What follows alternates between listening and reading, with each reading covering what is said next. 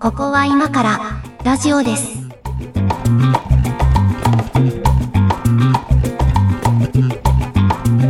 ここは今からラジオですの時間です。お相手は上書きです。猫屋敷です。今日もよろしくお願いします。はい、お願いします。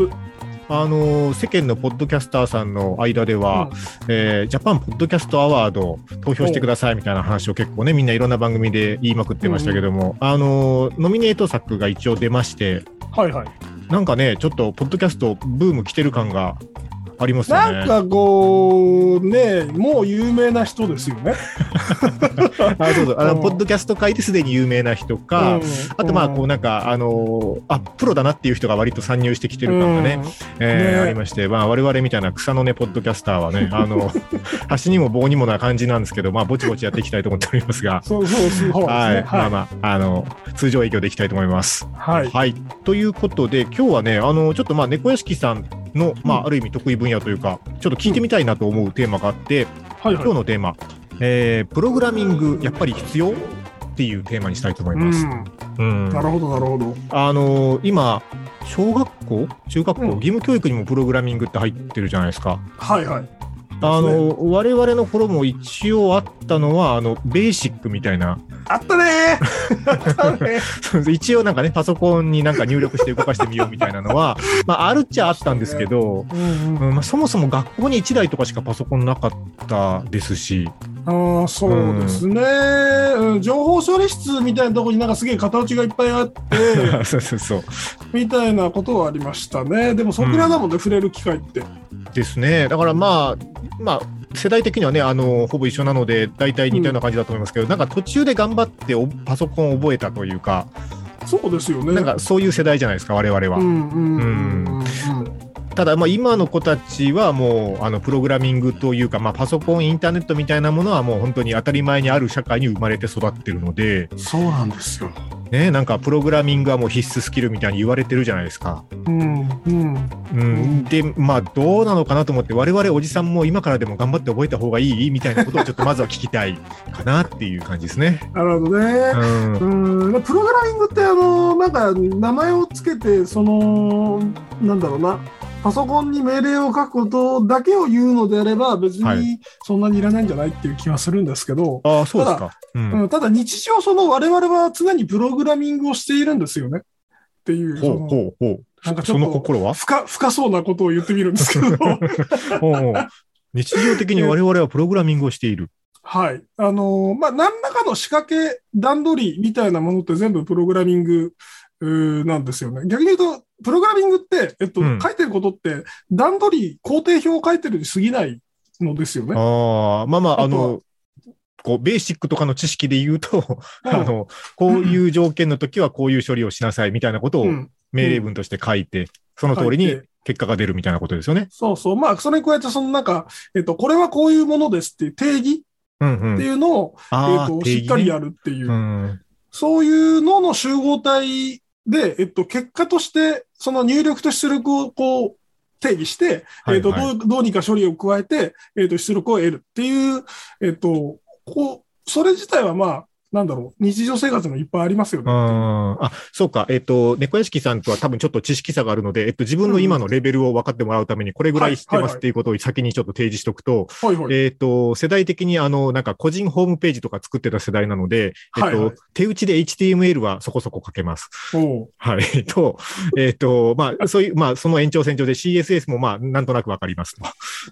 ぐらい、ぐらいまでが、あのまあ、あれまですずねベー個スにあっ人て。テキストサイトが作れるレベルってことあ、そううです、そうです、そうです。あの、はい。侍魂みたいなやつは一応作れるという。作ってました作ってましたひ ょあっとましあ、たら昔作ってねました、、昔は作ってました けど、はいやっぱりね。えっと、CGI でカウンターとか置いたりしてましたけ ど、えっと、それぐらいは一応できるのが一応ベースにあって、これは多分世代的なもんですけどね。はいはあいうんうんの、うん一応できるよっていうのがベースにあって、で、それよりレベルが上のことがなんかできるかって言われると、あの、あれなんですよ、こう必要に迫られて、その、なんか業務としてやるというよりは、あの、うん時々そのウェブサイトが必要なタイミングというのがこれまでのはいはいキ。ャリアの中であって、で、まあ、できるだけコストをかけずにそこそこの見栄えのものを作れるものを探した結果、まあ、ワードプレスを触ろうということになおーはっいはいて、ワードプレスは一応そこそこ触ってみて、その延長線上で若干その、全部理解してるわけじゃないですけど、 PHP とかのコードを見て、ここ変えればこうなるんだなみたいなことが部分的に分かってるっていうはいはいはい。ぐらいが限界です、今のなるほどね。現在地点としては。はいはい。うん、あたのだまあ、これ以上のことをやろうと思うと、多分何何らかのプログラミング言語とかをちゃんとこう体系的に学ぶ必要があるんだろうなと思ってはいるんですけど、まあ、今からでもなんかやった方がいいのかなっていう、はい、まあそんな疑問ですあ。の、今の社会人の方って必ずエクセル的なものは使うじゃないですか。あ、エクセルはまあね、必須スキルみたいに言われますよね。なんか、よっぽどエクセルの方が難しいと思ってて、その、はあはあはあ。プログラミング的な思考という意味では。エクセルって実はめっちゃいろんなことできるんですよね。そうそうそうそう。表計算だけじゃくなくて。なんか使いこなしてる営業の人とかすげえ、うんすげえなってうん思うんですけど、うーん、あのそうねまあこ、今日のテーマとは外れるんで、また別の回でやりたいんですけど、あの、エクセル方眼紙をどうやったらべ撲滅できるかっていうトークを ね、どっかでやりたいとは思ってはいます。 あれはね、そうだね。いや、うんあの、な、なんかこう、慣習というか、その秘伝のタレというか、まあ、うんみたいなもの逆にすげえなってう。思う資料ありますけどね、あれ。うん、よよう作っくたそね、れこんでな作のったねっていう。そうそうそうそうありますが、まあちょっとそれはあの本筋からずれるので、 あのまた別の回でやりますけど、また。おうちゃんちゃんと戻しましたね。 はい、ありますけど、えっと、そうそう。だから、なんかね、あのーまあ、新しいことを学ぶこと自体は興味もなくはないので、なんかあるじゃないですか、そういう、こう、オンラインで学べる、こう、うんオンラインスクールというか、プログラミング学べるサイトみたいなのあるじゃないですか。うんうで、ん無料体験部分だけ見てみたりしたこともあるんですけど、うん。あ、なるほど、こういう感じで、こう、学習が進んでいくのねっていう入り口だけは見てみたことはあるので、はいはい。まあ、本気でここに取り組めば、まあ、時間かければ理解できなくもないかなと思ってはいるんですけど、うんうん。うん、ただまあその今、その、なんていうんですか、それこそ小中学校とかからプログラミングに触れてて、もうそれを仕事にしようと思って学んできた人たちと渡り合えるレベルになれるかって言ったら、もうそれはなれないじゃないですか。うん。我々はそうですね。うん、だからそこを頑張る意味があるかなっていうところをちょっと、なんかですはい、聞きたい。あの、言語。このここで言うプログラミングっていうのが言語なのか思考なのかによって、まあちょっと、えっはあはあはと、意見が分かれるところだと思うんですけど、あ、なるほど。えっプとログラミングという言葉の定義をね、そうそう。まずちゃんとした方がいい。いいと。プログラミング言語、うん、うん。えっと、さっきから出てきてるベーシックとか、はい。それから、えっと、まあその PHP とかそういう言語は、基本水物なんですよ。その、なんか流行り廃りもあるし、うん、うんえっと、その時、そその学習しようと思った時に、うんえっと、特定の文言語の文献が多いみたいな状況もあったり、はいなるほどえっ。と流行ってるやっぱり言語の情報ってネットで入手しやすいんですよね。うん、なるほど。なので、まあ、その、なんだろう、これに特化するみたいなことをやり出すと、うんえっと、一気になんかこう、なんというか、えー使えない人になってしまうというか、そうかあ、ある瞬間急に使えなくなるんですね。そうなんです、そうなんです流。行りが終わった時に。そうなんですよ。ななんかその、えっと、ちょっと古い話をすると、もともと JavaScript なんてそんなに見向きもされてないっていうか、なんはかいはいいたずらにしか使われていなかったんですけど、あれでしょ、なんかブラウザいっぱい開くやつでしょ。そうそうそうそう、ブラクラニの主な手段みたいなんで、基本ブラ、あ JavaScript は切っとけみたいな、なんかそういうカルチャーもあったと思うんですけど、うんなんか Google さんがうまいこと Google マップとか便利なものを作り始めて、はい。えっと、そのいわゆる Web2.0 的な時代が来たことによって、脚光を浴びる言語になったわけですようね。んはいはい。はい。で、うん今、興味も JavaScript 切ってると何にもできないっていううのがほとんどだ。だと思うんですけど、あそうなんだへーうんなんでまあ、言語としてもまあ、なんか復活したパターンはいはいみはたいい。なところがあって、あまあ、だからそうい何うこがとなん復ですね活するか、そう、何が復活するか、何が流行るかわからないのでうん、なんかこの一つの言語を突き詰めるみたいなことはあんまり、その、はじ、初学者にはお勧めできないなっていう。あーじゃあ、広く浅く学んどいた方がいいみたいな感じですかえっとどね、うそのどういうやり時方がいいか一番リソースがあるもの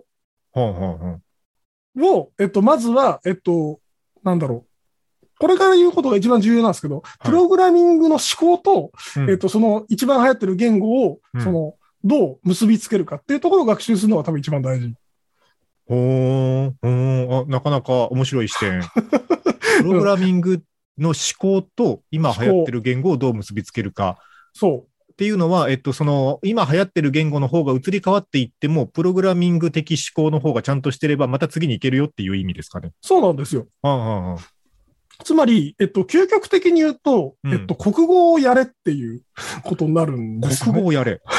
国語。つまり、えっと、論理的思考を言語化する はいはいって。いう行動があって、それをさらに、えっと、表現として、プログラミング言語で書くっていう。ここの一連をやってるんですよね、プログラマーって。はいはいはい。これね、あの、ものすごい話飛ぶんですけど、あうんの、うん大学生の時、家庭教師してたのを思い出したんですけど、はいはあい。の、高校受験をしたい、まあ、中学生を教えてたんですけど、あの、まあまあ、そんなにね、こう、勉強ができる子じゃない、まあ、だからこそ家庭教師つけつけてるんですけど、あそうそうだね。そうそう。あの、だったんですけど、まあ、なんとかしてこう成績を上げてあげたいなと思って、まあ、あの、数学を教えてたんですけど、うんうんあのね、数学の前にね、あの、国語力に難があるケースがあるんですよ。うん、うん、そうそう。 問題文が読めてないというか、あと問題文で問われてることが理解できてないそう。ケースがあって、あ、ちょっとこれはそこなんだっていう気づきがね、その大学生の時、家庭教師のアルバイトであって、まあそこを頑張った記憶がありますけど、うんうんうん。まあまあ言うたらそういうこことですよね。とですね。ううんん。なんかその思考の規定言語がちゃんとしてないと、うん。あの、プログラミング言語でも末端の言語なんで、はいはい。あの、表現に一番近い側の言語なんで、まあ割と何でもよくて、基本のその規定言語の方をちゃんと、えっはと、あ論理的。に紡げるようになるっていうのが、まあ一番、その、将来を考えたら伸びしろがある。いや、逆にだから、おじさんとか でも、ちゃんとその、い日本語が紡げる人は、あのーまあ、普通にその、ううまい、うまく言語に落とし込める教材に当たることができれば全然いけると思います。おーなんかほら、あの、プログラマー30歳限界説みたいなのあるじゃないですか。うんうんうん。もうそこを一回りぐらい超えてたおじさんでも、まあできなくはないよっていう。なんかね、ことですたそれはね、あのね、疲れちゃうからっていう、なんかそのフィジカルな理由な気あがあ、する。なるほど。体力的な問題です。 と、あと、まあ、そのキャリア、うん企業人としてプログラマーをやるとしたら、はいはいはいキャリア的に30から成長するとか、ステップアップするって難しいよね、まあみまあたいな確かにねうんことなのかなと思うので、まあ、その趣味プログラミングとか、うんうんえっと、なんか自分でやりたいとか、そういう時、そういう場合は、なんか全然あんま関係ないと思いますうーね。ん。うん。そっか。やってみようかなと思いつつ、なかなか手が出せない分野ではあるので、ちょっとやる気になりますね、そういう話を聞くとね。 うん。なんかあのーなんだろうな。任天堂からなんかプログラミング思考を養いそうなあはいゲはいームがはい出てたりするじゃないでなんすか。か出て出てましたね。うん。とか、まあ、マイクラとか、あのあ、辺マっイてクラまもいいらしいですね。あ、うん。マイクラ、レゴあたり、うんそうんの、うんまあ、いわゆる天才肌の人が好きそうなものっていレうのゴ、は、レゴマインストームとかですよね。マインドストーブ、そうそうそう。うんなんかあの、いろんな仕掛けが作れるやつ。はいはいはい。うん、ああいうものを、そのああいうものって、まあ、プログラミング思考の、まあ、その立体化というか、うんあの、具現化ですよね。ここの、これをこういう仕組みでこう回して、こっちが引っかかってこうみたいな、あの、なんていうかな、この、し一連の仕掛けを考えるみたいあなー訓練になるんですけなど。んかね、あの、日本語とあんまり馴染みが良くない気がしていて、その、うんうんうんよよく出てくるのが、その、えーっと、何ですっけ、あの、奥さんが旦那さんにお願いしたメモで、えっと、牛乳を買ってき て、はいはいえーっと、卵があったら、えーっと、2つ買ってきて、みたいな、うんうんあのメモを見て、あの、旦那が牛乳を2つ買ってきたっていう、あの、そういう笑い話があるじゃないですか。 ありますね。これはまあ、まあ言うたらその、いい不分というか、その条件が当てはまったらこういう処理をしなさいというふうにその文章を捉えると、えっと、うん牛乳があったから卵を2つ買ってきたっていう、あ、違う違う、うんうん卵があったから牛乳を2つ買ってきたっていう、うんあの、そういう処理になったわけですよね。はいあはのい。この、この笑い話の中ではこ。の笑い話は。そうそうそう。でも、あの、日本語ってなんかそういう、こう、解釈に、こう、幅、幅があるというか、あの、文脈から分かれよみたいな、あのう、んうんこう、構造をはらんでいるので、なんうか、ん日本語的思考をしすればするほど、なんていうか、プログラミング思考と、こうなんか、そこが出てくるみたいなとこないですかそうですね。まあ、あの、日本語的な思考というか、その表面だけうん。をなぞると、うん。えっ、と、そうなるんだけど、そう、そういうプログラミング的な、あの、行動になってしまうんですけど、うんえっと、本本質的に必要だったのは、えっ、と、その、情緒的理解というか、はあの、 日本語特有のその情緒的理解が必要だったっていう話で、い。牛乳いっぺんに2パックもいらねえだろうっていうこといはら分ねかえるよだろうっとていう、そうそうそう。なんかでも、プログラマーの現場でも必要とされてるのはそういうことだと思いますよ。あーあでも、あれでしょ、その、プログラミングされたコードっていうんですかその、コードはその解釈に幅があっちゃダメ、ダメなんですよね。その、いや、コードはね、うあの、書き方もやっぱりいっぱいあるんですよね、はあはあはあ実。は。あの、普通の人が40行使わないと書けないところを3行で終わらせるすすごでもいたりするんですよ。ああ、だからそそういうのが、まあ、いわゆる優秀なプログラマーっていうことなんですよね。まあ、優秀かと。どうかっていうか、まあ、その書き方に癖があるプログラマーああ、そうだ、そうなんだ。ですね。うんええなんかその、普通は他の人が見てもわかるように、あの、ああ、。丁寧に書くんですすけど、これメだかンテ らナンス性とか考えるとね。いいプログラマーとか、いいプログラミングとは何かっていうのも、まあ、そういうとこがあるわけですね。そうの、そこも定義が分かれていうんて、自分用だったら別に産業でいいんでしょうけど、うんうんうん。えっと、みんなが見てわかっ、これは何の変数だよって分かるように書くっていうと、まあ40行ぐらい使うんじゃないっていう。その人じゃない人が見ても、後でタッチできるみたいな。そうそうそああ。う。とかもあるので、まあ一概にどれがいいプログラミング、プログラムって言えないんですけど、うんうんうんうん、まあそこのその優秀さってやっぱりその、えっと、情緒的な思考と論理的な思考を合わせ持っている人、あーがなるほどねその優秀な解決者なんじゃないかなっていう。うんうんうんうーん、あのーなんとなく、なんとなく、あ、そういう世界なんだっていうのはちょっと見えてきたので、えっと、うんうんじゃあ、もし仮にこれから、あの、おじさんがプログラミングを学ぼうとしたときに、あの、どういうやり方をしたら、あうの、んスムーズにちょっと先に進めそうか、みたいなことをちょっと後半聞きたい感じ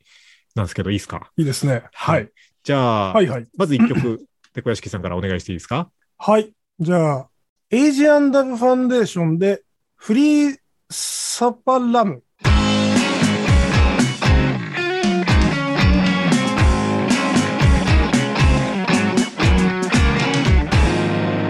ここは今からラジオです。ななんですって エイジアンエイジアンダブファンデーションっていう、えっと、ははこれはあのーまあ、イギリスのは あのー多国籍ユニットなんですよね。えっと、 うんあ、あんた、よくわかんないの出してきましたね。えっと、なんだ、バングラデシュとかインドとか、あの辺の人たちが集まってい、イギリスでやってる、えっはと、あダンスエレクトロニカユニットです。。ああね、あの、猫屋敷さんの音楽の趣味、いまいちまだつかめてないんですけどね 雑食なんんですよね。まあいいや、じゃあ、後半行きましょう。今日、プログラミング話ですけど。はいはい。えーっと、そうそう。だからまあ、プログラミングってなるほどそういう感じなんだっていうのは少し前半で、あの、イメージはつかんだところで、じゃあやろうってなった時に、その、うん、めっちゃいろんなサイトとかいろんな本とかあるじゃないですか。うん、なりますね。な、何から、えっと、そのまあ、ね、こう、今現在地はこの辺ですっていう話をしましたけど、そうんの、うんどっからスタートするかにもよりますけど、まず何からするのがおすすめとかありますうんとですね、やっぱなんかその、初学者が一番続かない理由って、なんはいかその知識の、を詰め込むことに飽きるんですよね。はあ、はあはなんかその、実感が湧かないっていうのが一番でかいので、えったと、だ覚えるだまずはけ、なんかみたいな。そのそうそう、座学でそのなんかこの命令はこうみたいしんなどい、な書き方はこうみたいなのってめんどくさいじゃないですか。うんうんうん。なんかその、写経して、写経して自分の iPhone の上は あはで、はい。なんか何かが動くみたいな、その形になる何かっていうのをあーはいはいはい作るのが多分一番、あの、い喜びを感じられるはいかはいはないっていう気はしますね。とりあえず、ペライチ HTML でいいから、まずウェブページ作れみたいなことですね。とか、そう、なんかその、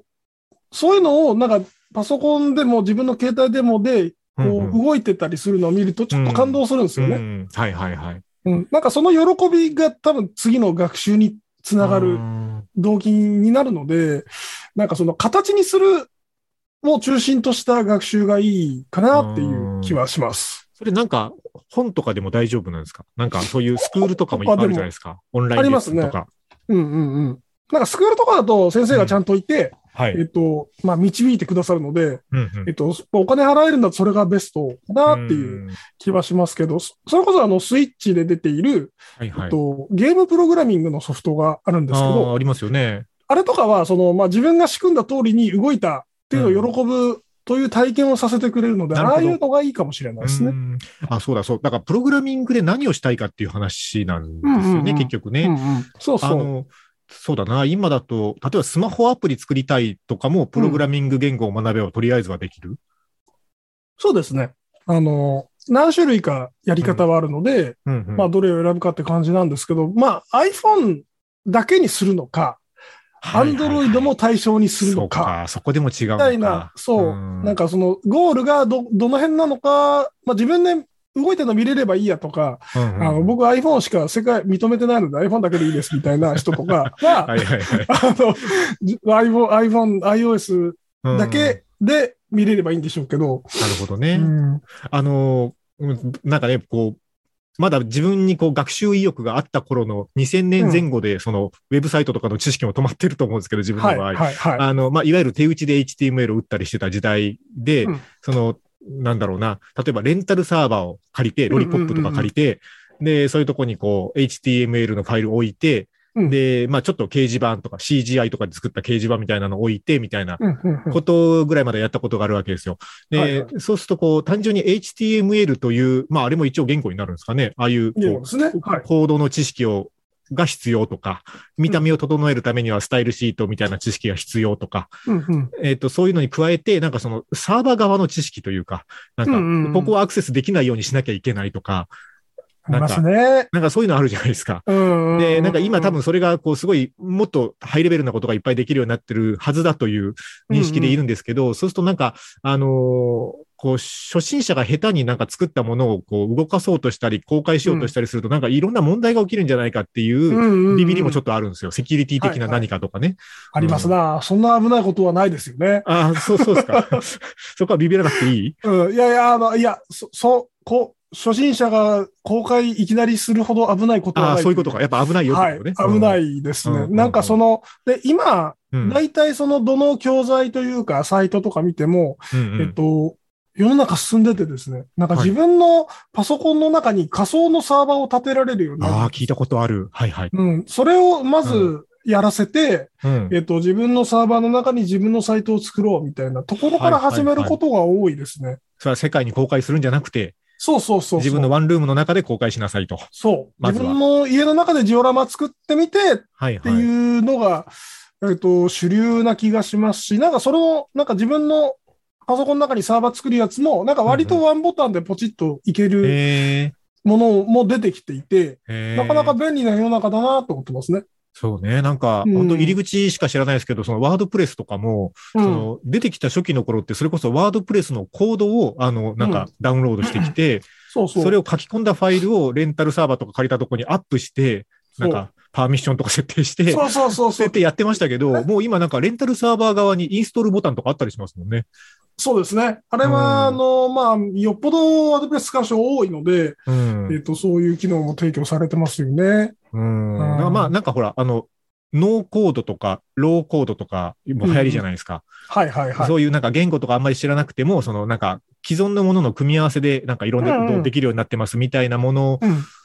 でいいんじゃねえかなとかっていう気もちょっとしてるんですよ。あのね、あの、うんぶっちゃけサイト作るとかは、うん。あの、もうノーコードでいいと思います。あ あ、えっと、普通のウェブサイト作るぐらいだったらってことそうそう。あうんの、うんまあ、当ラジオのサイトも、ほぼはあはあコードを書かないで作っているんですけああ、こど、ここらじのね。はい、はい、ここなんラかジオかっこいいのできてますもんサイね。トもあのくらいなら、うんそ、の、ちゃちゃっと作れてしまうので、えコードとか覚えなくても。ー、えっと、逆にじゃあ、その本当に言語が書けた方がいいケースってどんなケースですか言語が書けた方がいいケースは、なんかすごいわがままな人ですよ ね。なんかそのわ、がままな人。やっぱり、その、なんだろう。誰かの作ったものを使わせてもらう場合は、いろんな制約があるんですよね。その、うんまあ見た目思い通りにならないとかもそうですし、はいはい、はい。えっと、どうしてもこのサイト上で、その、クレジットカードで決済をさせたいんじゃ、みたいな、あえー、っとそういうことに対応できないとか、はいはいはいなんか、その、なんだろうな。まあ、自分がこう考えてる、その最強のウェブサイサイトなりサービスなり、プログラムみたいなやつを、うんうんえっと、人が提供してるプラットフォーム上で実現することは、えっと、これ断言しますけど、できないんですよ。あ そう絶対にそうなんだ。絶対にあーできないようになってるんですよ。どどっか、どっかうまくいかないところがあるというか。どっかうまくいかないか、どっか制限がかかってるか、規約上も含めて、あのへーー、絶対できないようになってるんです。なんかその、な、なぜならばそれを使ってそういう、例えば新しいビジネスを作るみたいなことができてしまうと、えあっーと、な食るいっほぱどぐねれちゃいますよね。うん人のサービスの上でメルカリ作りましたとかができちゃうわけですうねん。そうそうそう。それはできちゃまずい。と。できちゃまずいのでうんうん、絶対できないようになってるんですよね。ななので、そういう野望を秘めている方は、プログラムを覚えた方ながいるい。ほどね。 そういう野望があるかって言われると別にないけどな。そうなんか、だから人にその、なんか、なんだろうな、なんかの余興で出し物として見せるとか、はいはい、はい。そういう、あの、サービス精神だったり、エンタメだったり、そういう気持ちでいるんだったら別になんかわざわざ覚えなくても遠回りに見えるので、うんうんなんかそ、の、とりあえず妥協できる最、最大限妥協できるところで、なんか作る、他の人のサービスで作るみたいなのがいいのでうは、っていん。う。うんあのーだんだん、あの、忙しくなってきて気持ちが病んでくると、よく匿名ダイアリーを覗きに行くんですけ ど、あの、匿名ダイアリーに時々登場するパターンで、その、なんか、こう、多分おじさんが、あの、一からウェブサービスを作ってみたみたいな。うんうん。で、アプリを公開するところまで行ったみたいな。で、しかもそれがちょっと収益を上げるようになったみたいなサクセスストーリーが、うんあの独学でウェブサービス作っちゃったおじさんとかたまに登場するんですけど、うんえっと、この前見たのは、もうこの前っつってもだいぶ前ですけど、えーまあ、匿名ダイアリーなので、どなたか存じ上げませんが、うんえっとね、あの、アダルトビデオのパッケージを眺めるのが趣味だっていうおじさんが、はいはい。あの、なんかジャケットっていうんですかね。うんあるじゃないですか。そういう、こう、サイトで、こう、表に表示されてるジャケット部分の写真というか、うんあれを、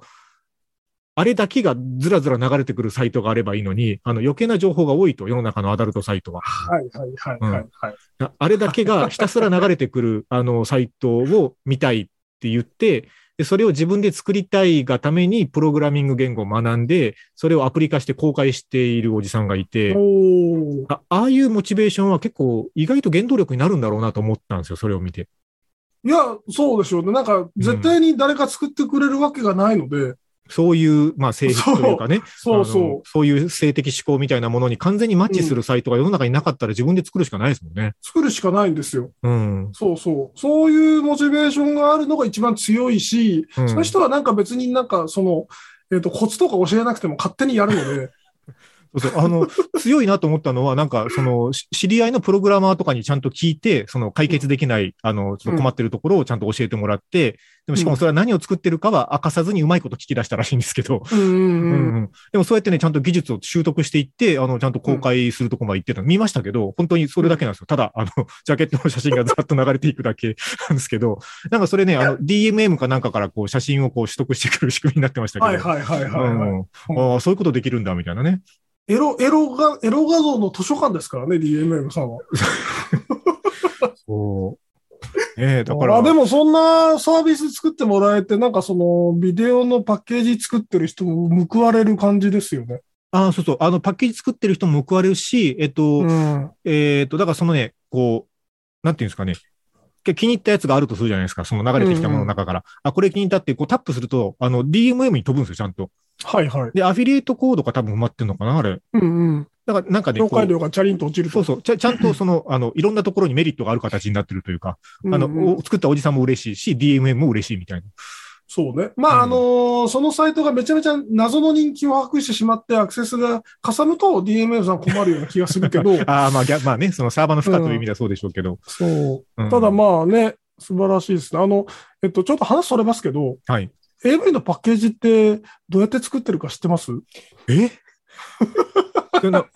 フォトショップとかでどうにかしてんじゃない ですかやあの、手手段としては、はあはあえっと、フォトショップで作るんですけど、うんうんうんあの、AV のパッケージってなんかその、タイトルとか、うん。あと、煽り文とか、その、あまあ、写真がいっね、ぱい入ってて、はいあはいはいれってどう考えても編集が必要じゃないですか。そうですね。あの、コピーライティングの技術すげえ高いなと思います。 ですよね。で、うんあのーまあ、前職にもともとその、なんか、望むか望まないかはさておき、AV のパッケージ作ってましたっていうデザイナーの子がいて、うんうんあつお仕事で作っていた後輩がいて、はいはい。えっ、と、面白いんでちょっといろいろ話聞いてたら、あの、なんだろう。AV を、その月間パッケージを作らないといけない数って相当数あるんですって。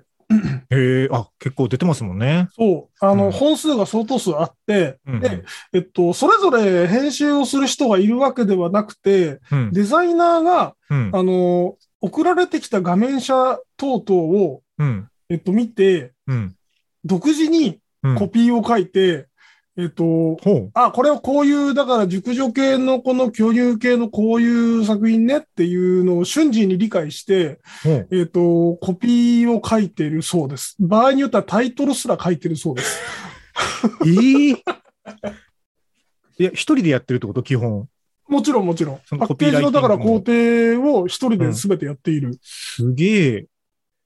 だかね。ら、映画とかではありえないですよね。タイトありルえかないらで、す。ありえキャないッでチす。コピーから、その、ジャケットデザインまで一人でやってるとか。そうなんです。なので、すそげえの、な。なんだろう。別にそれによって給料が上がるとか、歩合制とかそういうわけでもないのに、 うなんかその、異様にその画面下から、うん、えっ、と、作品の文脈を読み取る力が、えっ、と、ついてしまったというい。や、だけど、それ、なんか、どこで他に活かせるか全くわかんないけど、すげえ能力ですね、それ。その人は今、その、あれですね。僕はもともといたゲームの宣伝会社うんで、うんデザイナーとして働いてるんですけど、うんまあ、その、しゲームの宣伝会社もやっぱり知らないゲーム、まあ、今作ってますのゲームがいっぱい来て、それを宣伝しないといけないんですけど、はいはい、えっと、初め出てくる素材ってなんか画面車だけとか、動画もないけど、あーはいはいなんかキャラ設定だけとか、なるほなんかどね。そういう状態なんですよね。なんでそこからその文脈を読み取って、世界観を推測しなきゃいけないんだ。そう、絵を作る力がすへーすごくげえて、まあ、超優秀だなっていう。それってもうだからなんかあの、プログラミングとか、なんかデザインとかそういう能力を超えてますよね、なんていうか。だからやっぱ規定のその、なんとか、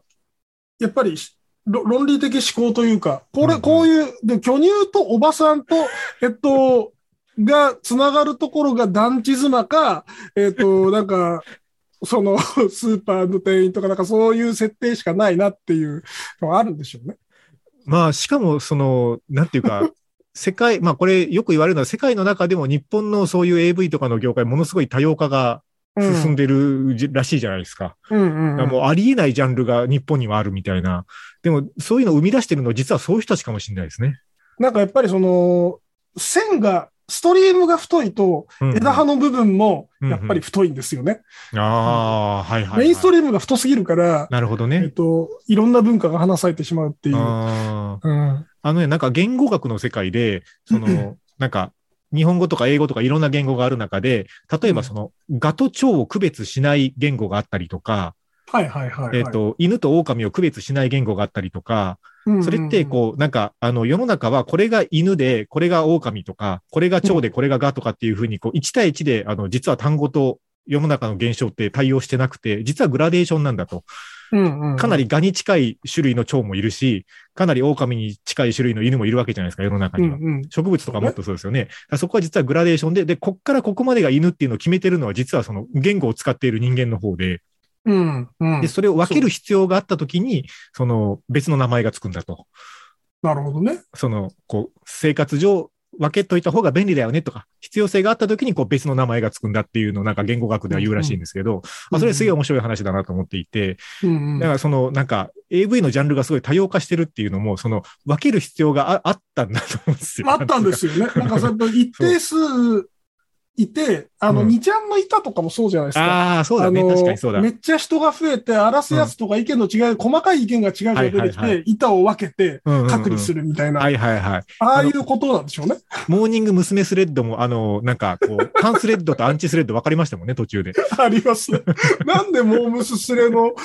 先生をご存知なのか、僕にはどんどん見当がつかな いですけど。いやいや、ど真ん中じゃないですかえーそうならん。ですね。はい。じゃあ、えーっと、完全にプログラミングの話じゃなくなったところでちょっと行きましょうかね。あのはい今日プログラミングの話しようと思って、この曲が出てくるあたりでもうちょっとね、あの、どうなのかなって自分でも思ってるんですけど、えーサザンオールスターズで01メッセンジャー。ここは今からラジオです。ラジオです。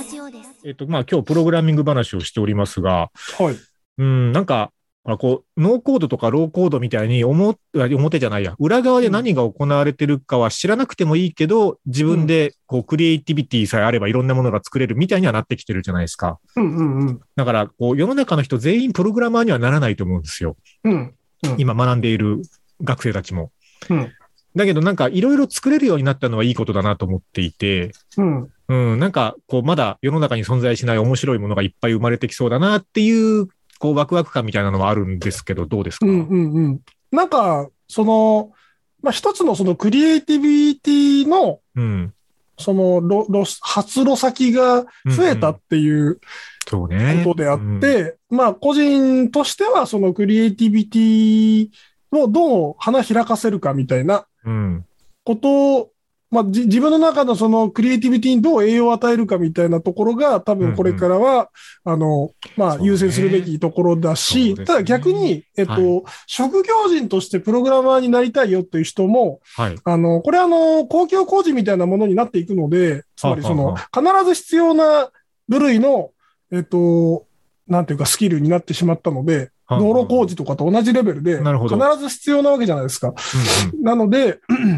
まあ食いっぱぐれはないので、そういうなんかもじもじか、もじもじしたその画面見るの好きなら、うんうんあの、プログラマーという職業もまあ選択肢に何歳からでも入れていいんじゃないかなってういうん気はします。食いっぱぐれはないはずです。うんうんうん、やっぱりこれからこう人材としてはもっともっと必要にはなっていくだろうということですね。そう、何の言語を扱うかはさておき、プログラムをする人っていうのは、うんえっ、と、ずっと必要、まあ、以前より当然、需う要んはうんうん拡大してるはずです。あの、これエンディングだけで喋るにはちょっとテーマとしてでかすぎる気もするんですけど、デジタル庁とかどう思います、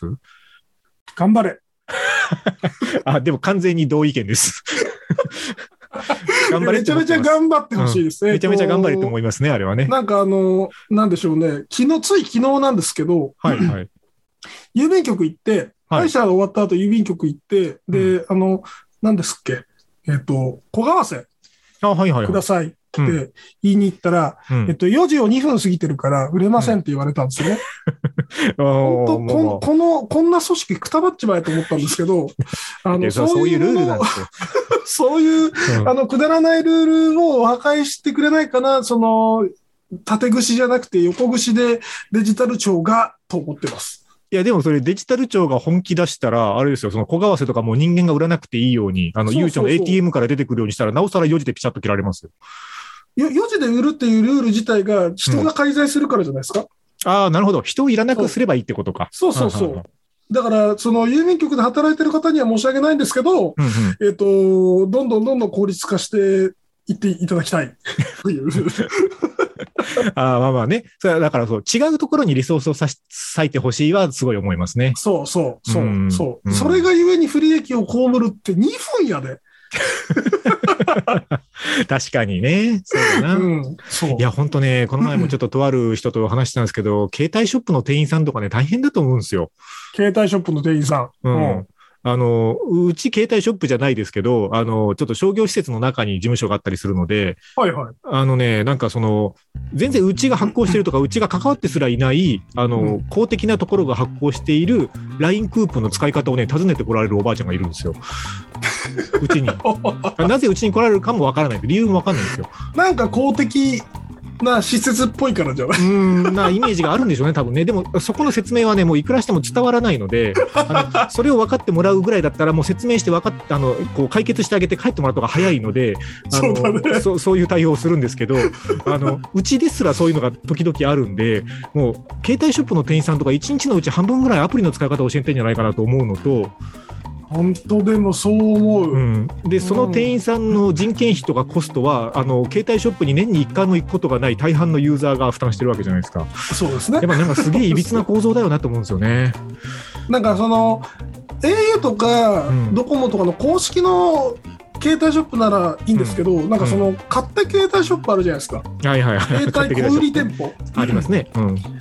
あそこに行かないのなんででしょうね。なんででしょうね。やっぱなあんそかこに行きゃいいのにね。公的なところの方がちゃんとしてる、大手で名前聞くところの方がちゃんとしてる感があるんじゃないですか、イメージなんですかね。ううんん。なんでかも、そういう、ああいう、なんでしょうね、こう、チャットボットとかで対応できないもんだろうか、ああいう方々の問い合わせに対する。チャチャットしないじゃん。いや、ほら、なんか、今のチャットボット音声チャッね今のチャットボットじゃ無理だと思うけど、その、なんていうか、困ってることって、そんなにこう、パターン多くないはずなんですよ。あーなるほどね、なんかあのそういう人そういう相談するべきでないところに相談をしてくる方っていうのは、うんうんそもそも選択をバグってはいはいはい。選択がバグっているので、うんうんえっと、相談内容もバグってる可能性が高くて、はいはえいっとはい。 AI が導き出すそのティピカルな回答で対応できない可能性が高いと。はいはいよくある質問と答えの枠外にあるってことです ね。落外のなんか異次元の方向から多分質問が飛んでくると思うので、あーまあね、そこは人間がやるしかないのかな。そうそうそう、なんか、うんだそれ専用の、それ専用のデータベースが必要な気がします。うん いや、本当ね、だから、プログラミングとか、こうね、そういうもので解決できるものは、できるだけそっちで解決してもらって、そうじゃないことに避けるリソースをね、残しておきたいっていう話で、まとめでいいのかな よくわからないですけど。プログラミングをやるべきかどうかはさておき、さておき、えそうそうー。そそういう効率化はね、していただきたいで すよね。はい。ということで、まあ、まとまったかどうかよくわか りませんが、今日はプログラミング話でした。ありがとうございました。ありがとうございました。 「